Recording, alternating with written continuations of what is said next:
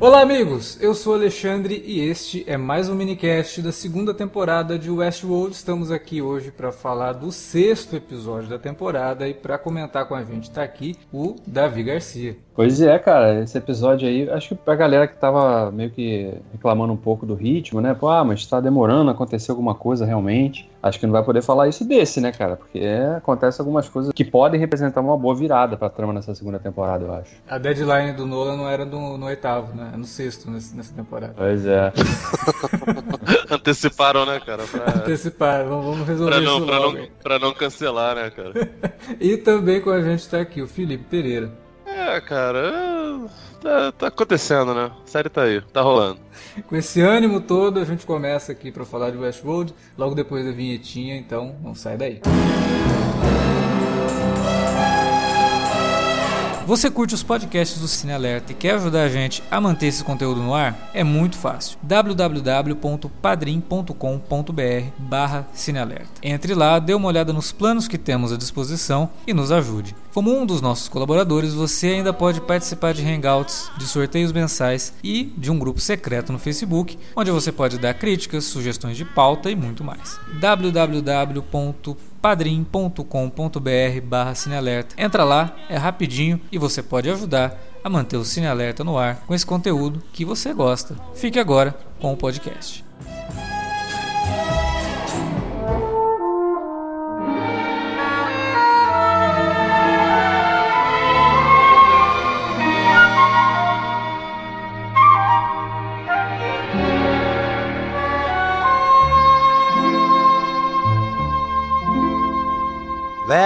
A boy, a very strange, enchanted boy.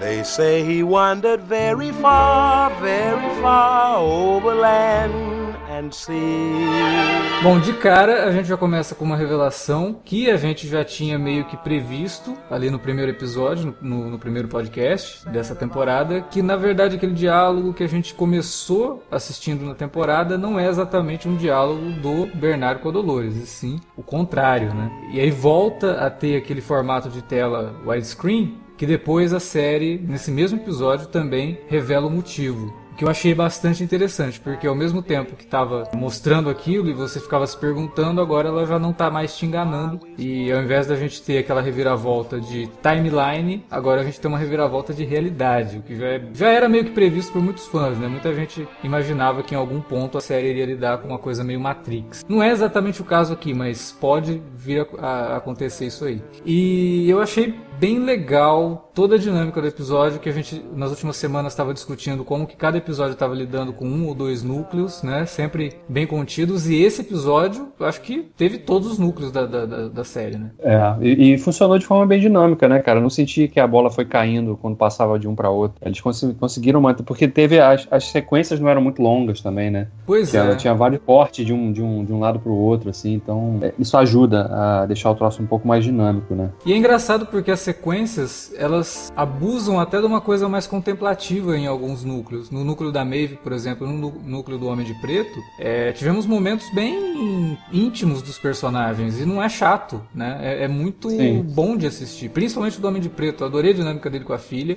É, é. Ele duvidando que é a filha mesmo, né? ele estava achando que era o Ford que estava controlando o um anfitrião é. com, no corpo da filha dele. E aí depois, quando ele aceita mais ou menos o negócio, ele vai conversar com ela e a interação entre ele e a filha ficou excelente. O Ed é, Harris primeiro, dá um show primeiro, ali, né, cara? E primeiro ele faz um teste, né, com ela, né? Assim, ah, você ia, quando ela fala que ia pro, pro Raj, né? Teve a chance de voltar lá pro Raj, que ela adorava quando era criança. Sim. E aí ele fala, ah, você odiava os elefantes, você tinha muito medo dos elefantes, né? Aí ela retruca falando que era a mãe que tinha, não sei o quê. E aí ela provoca depois ele falando que ela foi pro Palácio dos Prazeres, né? É muito bom, cara. E, e você vê, pô, a diferença que faz realmente ter um bom ator fazendo esse personagem, porque você compra naquele momento, parece. Eu fiquei com, eu comprei a ideia de que ele tinha realmente aceitado e tal, que ele ia abrir o espaço para uma reconciliação ali e, e aceitar que ela falou assim: bom, você não vê que eu não vou deixar você vir aqui para morrer, fazer isso aí para morrer, simplesmente para morrer. E dá, dá até para acreditar que ele não é realmente, né? Não, não faz sentido eu ficar aqui e tal, dedicando. E aí no dia seguinte ela acorda e o cara já deu no pé. Eu vejo isso como um ato meio altruísta dele, assim, tipo, pra poupar a menina daquilo. Porque ele tá numa missão que ele só vai sair dali morto, né? E ele faz aquilo meio que pra. Vou fazer isso pra ver se ela vai embora e não vai atrás de mim, entendeu? Pra ela perceber que meu lugar é aqui, alguma coisa desse tipo. Eu, eu achei bem tridimensional tudo isso, sabe? E, e, a dinâmica dele com ela, eu gostei porque foge daquela coisa que a gente até poderia esperar, né? De que, ah, ela não gosta dele, então quando os dois se encontrarem vai ser aquela coisa totalmente antagonista entre os dois, né? E não. Né? Você vê que tem sentimento dos dois lados e por mais que aquilo esteja reprimido e, eles ficam meio com medo de, de se soltarem, de se de dizerem um pro outro que um gosta do outro, afinal são pai e filha, é, aquilo tá ali, né? Então eu acho que isso é muito mais interessante, muito mais humano do que o mero clichê da filha que, ai, culpo você por tudo, você não deu um pônei quando eu era criança e agora eu te odeio, odeio sabe? Então eu acho que, que casou muito bem a dinâmica dos dois e de novo, Ed Harris e essa atriz também que eu não vou lembrar o nome dela, mas ela manda bem pra caramba também. Ela convence como a filha é. do Homem de Preto, né? Isso que é, é difícil, porque ele é um personagem multifacetado, badass pra caramba, então ela convence como tudo isso, assim. Você vê que a menina tem muito dele. Sim, não, e, e alguém que conhece muito aquele lugar também, né? É, porque ela fala, Só vem na... aqui desde pequena, né? Então... Exatamente. Então, isso que é legal também, que valoriza, porque são pequenos diálogos que já dão um monte de informação sobre esses personagens, né? Sobre a relação deles, né? Sobre toda a história que eles carregam lá é, fora do parque, né? E, e, e, que fora do parque o Homem de Preto é um cara totalmente diferente, né? É, ele é o William que... jovem que a gente conheceu. Ela né? fala ele que é ele tem um bom moço, né? Tipo, pode, pode parar com esse negócio de bom moço, que aqui né, não é assim, né? Você bebe, você faz as coisas lá fora, você é o, é o cara legal. Porque é até difícil é. da gente imaginar com o Ed Harris, né? É, com aquela cara dele sempre sisudo, né? Fechado, né? Ele deve ser com aqueles caras do, do GIF que o pessoal fala assim, fala bom dia, o cara manda tomar caju, né? Ele tem uma, não sei, né? De repente, de repente não é, de repente na vida real o cara é super gente boa também, não sei. É, mas ele tem mas cara. Ele, ele convence, pra, pra, esse tipo de personagem ele é perfeito. Tem o, você falou do, do núcleo da Miv também, né? Eles, eles saindo lá do Shogun World, né? Aí tem aquela, toda aquela sequência ali da despedida da, da personagem lá, que é a equivalente dela lá no Shogun World, né? A Kani, que tá se despedindo daquela que representava a filha dela, né? Que ela tá, faz aquele ritual, arranca o coração pra levar pra vila onde é, da onde ela veio, né? E aí tem todo aquele ritual tal. É muito legal aquilo, achei bem legal e, e ao mesmo tempo também achei que deixa a porta aberta para que esses dois reapareçam, né? Porque eu gostei muito do, do personagem do Horyuki Sanada, cara. Não, com certeza. Mais dele. Você até falou, é legal não, né? Aquilo é bonito. Legal é ver o Sanada lutando com o outro samurai. Isso é legal. E você saber que é ele fazendo, né? Porque o cara é espadachim, né? Então. Provavelmente foi é ele, ele, que. Ele que. É, coreografou, coreografou, é, coreografou a cena. Tal. O, cara, o cara é bom. E, sei lá, eu só, eu só tive a impressão de que quando ele surge ali pra fazer aquilo lá, é como se o ator estivesse falando: gente, eu não vou me despedir da série sem um duelo antes, né? Então deixem eu duelar aqui. A Maeve tem o momento Let Them Fight, né? Do do, do, do, Godzilla, né? O cara, o que a gente faz? Let them fight! E ela, pô, usa lá teus poderes pra. Não, não, eu quero ver essa luta. Não, não é isso que ela fala. Não, ela tem o direito é, toda, de escolher toda o. a ideia, né? Do, é. é, mesmo que a escolha dele seja morrer, ele tem o direito de escolher. E é legal realmente isso, de ter esse diálogo dela falando, ó, ele, ele, tem o direito de escolher o destino dele, até porque isso é uma coisa que reverbera na série, né? Reverbera até no que a gente tá vendo dos personagens, no Bernard, nas consequências do que a, a Dolores fez com o Ted, né? Sim, é que ela, ela é o exato oposto da Mive nesse momento, né? Ela, ela não quer deixar que os outros escolham, ela quer escolher por todos. E ela tá é, se arrependendo, então... né? Porque o Ted. Ah, e o que eu achei mais legal do negócio do Ted é que eu, eu imaginava que ele ia, iam dar um reboot nele assim, ele ia ser tipo um, um cara mal, como ele se mostrou nesse aí, um cara impiedoso e tal tal, mas que não ia ter lembrança da relação dele, porque você vê que ele é um cara ressentido. Ele fala com ela, ele deixa claro isso pra ela, não, já que você fez isso aí, né? Então agora vamos, vamos, vamos perder tempo, tá perdendo tempo por quê? Né? Já que você fez, então vamos embora, vamos, vamos, vamos tocar o barco aqui. E aí ele mata aquele cara lá de, sem nem pestanejar, né? Toda, toda, toda a reação dele, né? E que, que é legal aquilo que eu tinha até levantado a, no, no cast passado, né? Ia ser interessante a gente ver uma faceta nova para esse personagem também. Que dá essa chance também de explorar uma outra coisa que a gente não tinha, não conhecia dele, não tinha visto ele, ele agindo dessa maneira. Que, que tipo de consequências pode trazer, não só para a relação desse personagem com a Dolores, mas para ele em si, né? Porque se você está vendo personagens inteligências artificiais estão ganhando é, ciência de tudo, né? Consciência de fato, e aí de repente você vê um cara que ele, ele não teve a chance de ser quem ele achava que era, né? Porque reprogramaram ele. Então, peraí, que adianta ter consciência se eu não posso controlar o que eu quero fazer? Né? Então tem, tem toda essa, essa vertente também que a série pode explorar por esse lado, através desse personagem agora nesse momento. E como a gente tinha falado semana passada, dá chance pro Marsden também mostrar uma outra interpretação pro Ted. E ele faz isso muito bem aqui. Eu não sei, cara. Eu, tenho a impressão de que ele tava muito com o freio de mão puxado. De que ele ia estar tá fazendo uma outra coisa, desempenhando uma outra, uma outra tarefa e acaba não conseguindo por conta disso, dessa obrigatoriedade aí de estar de, de tá meio rebutado. Me pareceu que pelo menos o arco dele tava. Saca filme do meio? Trilogia que, segundo filme, que o, o filme vem não, não, não fala absolutamente nada. Esse episódio, para mim, é o filme do meio dele, tá ligado? Como ele tá, tá, tá zerado, fica desse jeito. Eu esperava um pouco mais. Eu acho que a Dolores não iria colocar na programação dele algo também que prejudicasse a relação dos dois, né? Então faz sentido que ele aceite a condição dele, só que ela não esperava a reação que ele tem. E eu acho que isso é um espelho muito bom para a primeira cena do episódio. Né, que é aquela reprodução do que teria sido uma discussão dela com o Arnold. Né? Tanto que ela fala para ele lá no começo pro Arnold, né? Não, não é isso que ele falou para mim, foi outra coisa. Então ela tá reproduzindo uma, um teste que o Arnold prova provavelmente fez com ela, só que dessa vez ela tá do outro lado. É, o teste chama, o teste chama Voight Camp. Ou Turing, né? Mas é. Mas ela tá agora, ela tá agora no lugar do Bernard com o Ted, porque ela olha pro Ted, vê, vendo as coisas que ele faz, ela não olha com orgulho, ela olha meio que com medo dele, tipo, tá, será mas, que eu criei mas, mas um, um, ser que pode vir a me antagonizar aqui? Cara, mas aí que tá. Quando ela tá com Arnold barra Bernard, não sei exatamente qual dos dois é, sempre me confundo. Você vê que ela tá diante de. O, o sujeito que tá manipulando, ele é um especialista naquilo. É, ele tá. Ele pode até estar tá descobrindo alguma coisa, mas ele sabe mexer os pauzinhos pra, tentar é, controlar ela. E ainda assim ele falha miseravelmente. Ela não tem nem essa expertise, sabe? Eu não sei se ela tem esse poder, tipo, do, do que você tá falando de, de. Eu não vou colocar nada que possa se voltar contra mim. É óbvio que essa é a ideia primordial dela, né? Ela não vai fazer isso. Não, ela não vai preparar uma auto-armadilha. Mas eu não sei se ela tem essa, ela essa sobriedade toda. É, se ela, se ela tem capacidade para isso, entendeu? Agora, fora isso, cara, eu gostei muito do, do lance da, de finalmente a Tessa Thompson ter voltado, né? Até porque eu adoro a atriz, acho ela, ela, ela maravilhosa. Ela já chega lá meio, meio bereza. Essa temporada é uma temporada cheia de mulher bereza, né, cara? Impressionante. Tipo, como se fosse várias, várias Sarah junto. Não, é, porque eu acho que é isso que a série também trabalhou muito bem na primeira, né? Elas foram abusadas a primeira temporada inteira, então nada mais justo do que elas agora surjam como protagonistas mesmo da história. No caso da Tessa Thompson, Sim. ela sempre foi, né? Ela sempre foi badass, é. desde a da primeira temporada. Ela era, ela era dominatrix desde o começo. Agora, acho que ela foi meio escrota com o Fernando Meirelles, cara. Não tinha necessidade dela fazer aquilo com. Não foi, não, cara.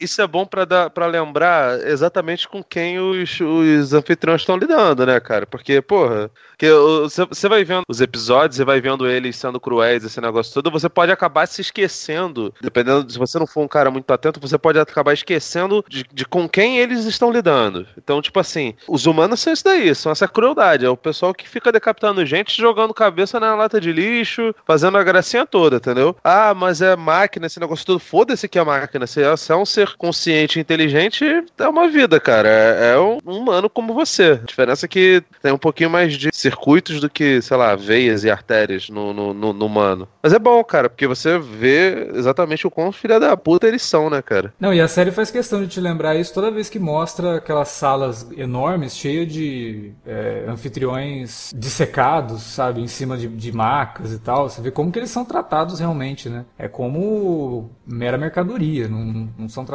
como seres, né? São robôs e tudo mais, embora eles deem para esses robôs programas como dor, por exemplo. Né? O Bernardo fala isso. A dor é só um programa, mas ele sente. Né? E, e isso também é, é bem, uma discussão bem válida, né? Porque se você cria e você faz com que esses personagens tenham respostas naturais a determinadas é, provocações ou, ou, ou insinuações é, ou ações, né? É, você tem que tratar eles com uma certa dignidade. É, eu acho engraçado isso, porque, pô, são máquinas, mas você tem que rebutar, você tem que fazer aquilo toda vez. É, custava desligar o cara, não pode desligar o cara para fazer isso, você tem que fazer com ele vivo, né? É, você tem que fazer com ele sofrendo. Então, ah não, deixa sofrer, é só uma máquina mesmo. Então é, é bem interessante é, isso. E você percebe que os caras que fazem gostam de fazer isso. O cara até fica meio decepcionado que ele só vai poder é, segurar o, o, Fernando Meirelles até certo ponto, sabe? Ele, ele fala, ela fala, ah, precisamos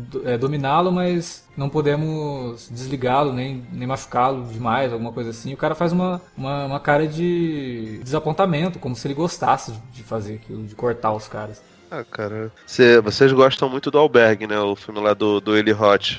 A trama toda é de, de gente que ricaços que pagam uma grana federal para pegar jovens novinhos e os novinhos e tirar um olho, tirar um nariz, sabe? Fazer a, a gracinha que for. Agora, o, o, que eu não tinha reparado é que esse episódio ele é dirigido pelo Takashi Miike, né, cara? Porque haja decapitação e miolo e, e braço jogar. Caralho, cara. Tipo, e é mais, é mais de um núcleo que tem isso, né?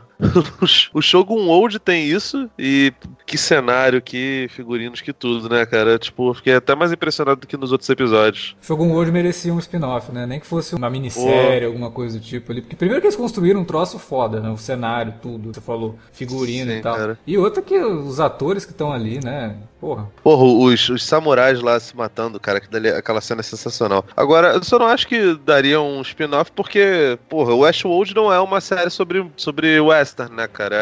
É, é uma série sobre, sobre inteligência artificial, sobre discussão disso e, enfim. Mas talvez o que a gente queira, então, é uma série de samurai, né? É, porra. Não, isso é maneiríssimo. Tipo, podia ser um negócio mega episódico mesmo, saca? O pessoal indo lá no Shogun World pra poder, poder ver o negócio e no final você pegar algum easter egg bobinho, um fanservice bobo, que ligasse ele ao Westworld. É, tem, tem uma curiosidade aí, já que a gente tá falando do, do Shogun World, né? Voltamos a falar dele. Tem na luta do, do personagem do Sanada, que se chama Musashi, ele usa duas espadas, né? E é uma referência direta ao Musashi Miyamoto, né? Que era samurai que deu origem, inclusive, àquele mangá Vagabond. E ele criou uma técnica de luta com duas espadas baita de uma referência ali, sem precisar nenhum tipo de explicação, mas que é, quem, quem gosta assim da, da, da, cultura oriental, que gosta de filme de samurai, deve ter, deve ter pego aí. Foi, foi uma bela sacada do de Westworld nesse momento. E cara, esses núcleos todos, é, que eu gostei nesse episódio é que dá a impressão que eles estão realmente caminhando para algo muito grande, sabe? É, a não ser a Maeve, que tá naquela trama dela paralela, mas que eu também acho vai é, acabar encontrando com os outros personagens, tanto o Homem de Preto quanto a Dolores e o Bernard, eles estão separados, mas parece que indo para o mesmo tipo de história, para o mesmo tipo de, de fase desse jogo criado pelo Ford. Né? E, e esse episódio eu acho que ele foi muito ágil e muito hábil em mostrar isso. A montagem, ela vai levando uma coisa para outra assim e você consegue fazer as conexões ou pelo menos tentar fazer as conexões é, sem muita dificuldade. Só teve um momento ali que eu fiquei meio assim, nossa, mas espera isso está acontecendo ao mesmo tempo, então que é o Bernard com a Elsie, né? Elsie. E uhum. é, eles estão ao mesmo tempo que ocorre aquele ataque do trem. Eu não tinha me tocado nisso, eu achava que aquilo estava um pouco para trás, né? Mas acontece tudo ao mesmo tempo. Quer dizer, enquanto o Bernard tá lá com a Elsie, o novo personagem lá, o bigodudo do irlandês, sei lá, que chegou ali, tá ao mesmo tempo que eles ali, então. Esse cara fez Sons of Anarchy, né? Ele faz ele era da, aquele irlandês do... lá, né? Exatamente, né? eu fiquei na dúvida. Eu falei, puta, mas esse cara aí eu já vi ele fazendo irlandês, então ele deve ser irlandês mesmo. Ou ele sabe fazer o sotaque muito bem, né? É que nem o Tony Ramos, né, cara? É, que, ou que não é o Gibson fazendo sotaque escocês no, no Coração Valente.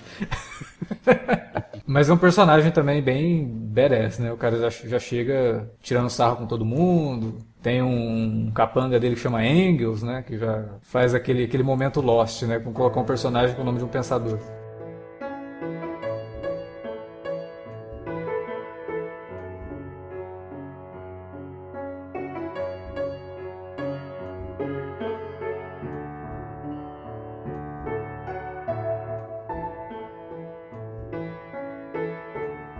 Então, né? Aí chega no momento que deve ter explodido a cabeça de muita gente ou deixado fumacinha saindo da cabeça de muita gente, né? Que é o berço, é, The Cradle, né? Que uhum. berço que é aquele lugar ali que pode ser chamado da matriz, onde a gente passa nossa, É o- boa parte da nossa vida, talvez.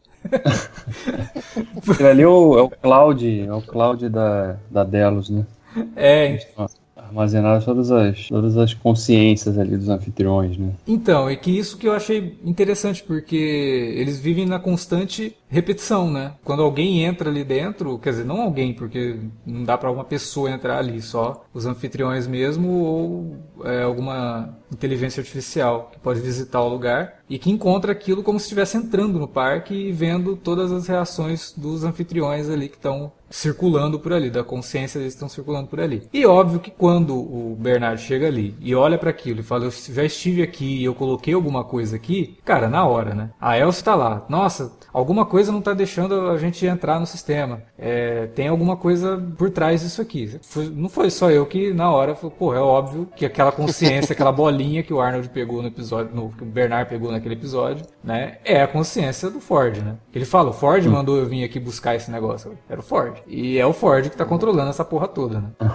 Ou a consciência dele, É, a consciência dele. E quando o Bernard entra e você vê ali que tem um velhinho tocando piano, cara, eu falei, não acredito. Não acredito que. Que não era o. De novo, não era o Anthony Hopkins, né? Eles fizeram uma trucagem ali pra. Ah, mas a voz é dele, né?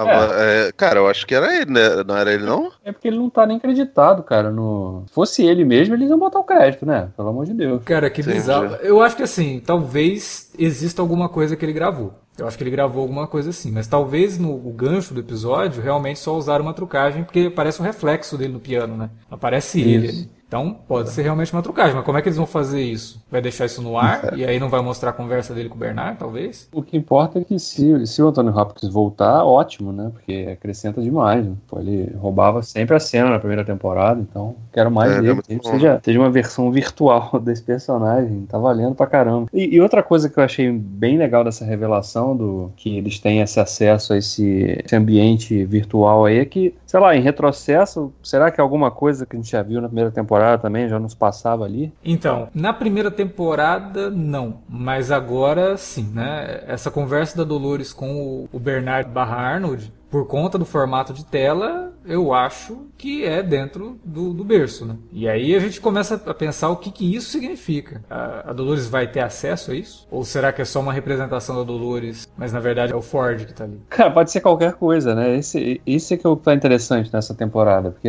as coisas não estão tão óbvias quanto estavam na primeira para alguns mistérios. E é bem foda, né? Quando a gente vê o Ford tocando o piano que a gente sempre via lá naquele cenário, na primeira temporada, era um piano automático, né? Que tava tocando as musiquinhas ali que era programado e tal. E a gente até discutiu isso na primeira temporada, o que, que representava aquilo. E aqui, quando ele entra, é o Ford que tá tocando piano. Representação bem óbvia, mas é, é bacana, sabe? Mostrar que o velhinho ainda tá controlando todo esse negócio aí. Não é, não é a esmo como ele tinha deixado transparecer no final da primeira temporada. Porque no final da primeira temporada ele fala que a, da partir de agora é surpresa. Né? Vocês não, não existe mais o controle e vocês agora podem fazer o que quiser. E pelo visto não é bem assim. Ele tá controlando ainda tudo aquilo ali. Ou pelo menos não tá deixando que mudem essa progra- programação. Né? Eu, eu acho que isso abre uma, uma série de possibilidades realmente para são quatro episódios que faltam, né, para temporada acabar. Porque assim, a gente ainda vai ter que chegar naquele momento do, do episódio de abertura, né? O Bernard despertando lá na praia, né? E que aquilo é no futuro, claramente, né? A gente vê ele depois encontrando todos aqueles corpos lá boiando, inclusive o Ted, né? Tava ali também, né?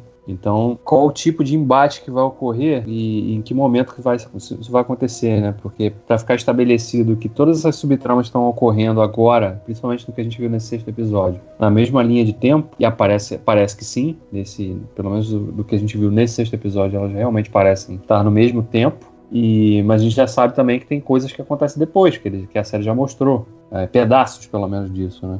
Qual que vai ser o embate? Porque vai ter que ter um embate, provavelmente, da a Mive, por exemplo, lá, pegando a garota que, é, que ela considera a filha dela, né? Ela tá tirando aquela, aquela anfitriã ali, por algum motivo, parece que naquele canto ali elas ainda não despertaram, né? Estavam seguindo aí no roteiro, o script ali. E ela tá sequestrando, literalmente sequestrando a garota pra sair, né? Porque a intenção dela é sair daquele lugar, né? Do parque, né? É, e fica a pergunta Mas- também do que, que a Nação Fantasma quer com ela. Tem, tem um monte de coisa ainda ali que. É, não, e por que, que a Nação Fantasma não responde aos comandos, né? Sim. Ela Por que, que consegue eles, eles controlar não matam tudo. os humanos, eles só matam os, os anfitriões, né? Pois é. Então, Cara, Cara, mas é, é, então, esse bagulho aí que tu falou dela tá raptando a, a garota. Tecnicamente ela tá raptando, porque se você tivesse na, dentro daquela, daquela analogia do, da caverna de Platão, precisa explicar o que é a caverna de Platão? Não, por favor. Vamos, vamos considerar assim, os ouvintes que não sabem o que é a- o mito da caverna, por favor, procurem no Google, que vai ter uma explicação completa. Porque senão a gente vai se estender É. muito. Ou escutem nosso podcast sobre Matrix, que a gente comenta o mito de Platão Isso. lá.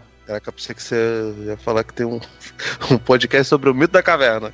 Caralho. É, tem que- Matrix, né? Não deixa de ser. Aí, então, tipo, você tá lá, considera o mito da caverna, você tá do lado de fora, e você tira alguém, você tá raptando ele? Não sei, acredito eu que não, porque você tá, tá trazendo a realidade pra aquela pessoa. Na situação dela ali, você pode estar achando que, que, que tá ruim, mas, pô, Mas o- eu- um cachorro, se ele tá preso na. Se ele tá preso numa armadilha de urso e você tenta tirar a, a força, né? O, o- a armadilha da patinha do cachorro, ele vai achar que você tá machucando ele. O cachorro vai te morder. É. Mas é- você tá consciente de que ele precisa, precisa fazer isso, senão ele vai, ter a perna amputada ou se bobear até morrer. E depois ele pode perceber se, se tava, tava correto ou não. Na cabeça da Maeve, talvez seja isso. O, a- menina tá em ainda tá, tá dentro do, do, do script. E tem outra coisa, né? É a chance dela de colocar em prática aquilo que a gente discutiu no começo do programa. É, ela é o oposto da Dolores aqui. Ela vai reprogramar essa menina ou ela vai deixar o curso seguir normal? Pra deixar ela escolher, né? É. Se ela quer ficar com a mãe dela ali, daquele, daquela iteração, ou com ela, É. né? Porque ela tá dando uma chance dela sair daquele, daquele ciclo, daquele loop. Cara, pra mim a resposta é simples. Não sei. Exatamente. Não, por isso isso, que- que é bom, por é isso que que é bom. Que a gente não tá, essa temporada, eu reforço, né? Essa temporada ela tá legal por isso. Você não, não fica, as coisas não ficam 100% claras de, pô, tá, olha, estão desenhando pra chegar do, pra sair do ponto A e chegar no ponto B. Não necessariamente, né? Pode, as coisas podem acontecer pra vários, várias direções aí nessa temporada, nesse, agora nessa desfecho aí de, de temporada, né? Já, Não, já passou da metade. Por exemplo, eh, você falou ali, né, a questão daquela timeline futura, que tem todos aqueles anfitriões que foram encontrados no mar, inclusive o próprio Ted, e que aí é falado que eles estão sem consciência. Eles não sabem para onde foi a, a essência daqueles anfitriões. E hoje, nesse episódio, a gente foi apresentado a um lugar que eles podem ter ido, que é o berço.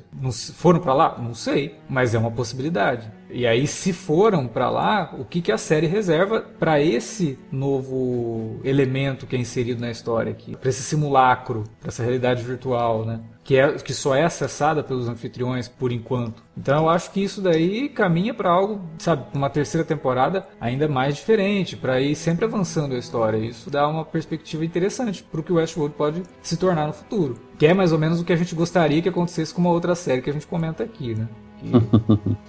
É.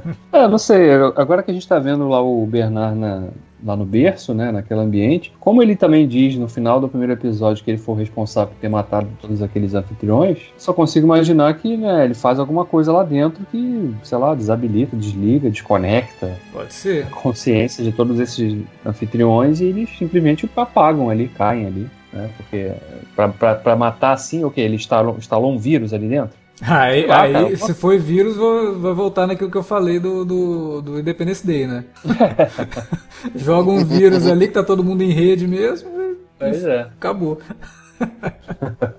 É, cara, eu tô, eu tô curioso, tô, tô bem, bem animado com esse andamento que estão dando aí pra temporada. Tô gostando bastante. É, eu, eu também tô. Eu confesso que a segunda temporada tá me deixando muito animado, porque na primeira a gente tinha que explicar muita coisa, né? Tinha que construir aquilo, pra só no final ela realmente começar, parece, né? Começar a contar a história que ela queria. E eu acho que aqui ela tá contando, né? Por mais que tenha algumas distrações, tipo, ah, o Shogun Road soa um pouco forçado, é, parece que Fanservice. fanservice, não sei. Eu acho que é como a gente sempre fala isso de histórias contínuas, né? Agora, nesse momento, pode parecer isso, mas daqui um episódio dois episódios acontece algo que você fala, putz, olha só, se não fosse o Shogun World, a gente não teria isso nesse personagem ou nessa personagem. Então, eu, eu acho meio difícil julgar isso de uma história que ainda está em andamento. Por enquanto, pra mim não. Pra mim o Shogun World teve sim a sua função, principalmente no que tange a Maeve. Eu acho que a gente vai ver as decisões que a Maeve vai tomar daqui pra frente por conta do que ela aprende ali no Shogun World, ou pelo menos do que desperta nela a ideia de que cada um tem que seguir seu próprio caminho, aquela coisa toda. Eu acho que é, pra, pra personagem, aquilo ali tem o seu grau de importância. Eu fico com receio, porque Jonathan Nola sempre pode nos é. trazer uma belíssima de uma explicação aí, mas eu tô... Por enquanto ele tá por segurando, enquanto, por enquanto é. ele tá bem por enquanto tá, tá indo de boa. É. Tá suave. É. Ah, porque não é só ele também, né, cara? Vamos, não, vou dar o crédito aqui, né? Ele e a esposa, né? A Lisa Joy também, que escreve. Que também gosta ela... de dar uma explicada, né, velho? Não, não vejo, não. tô, tô zoando. Será que pois se é. Jonathan Nolan fosse crítico de cinema, ele, ele ia fazer vídeo explicado no YouTube? Oi, ah. rapaz. Concorrência ia ser pesada.